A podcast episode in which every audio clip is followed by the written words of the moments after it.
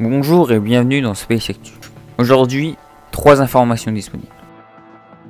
L'administrateur de la NASA, Bill Nelson, a déclaré lors du 36e symposium spatial qu'il espère voir des stations spatiales commerciales après 2030, même si la Chine risque de poser des problèmes.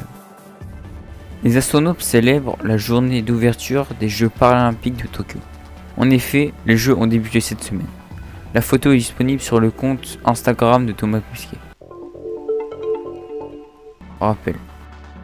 Le décollage de Blue Origin est prévu pour aujourd'hui à 15h35. C'est tout pour aujourd'hui, informez-vous bien.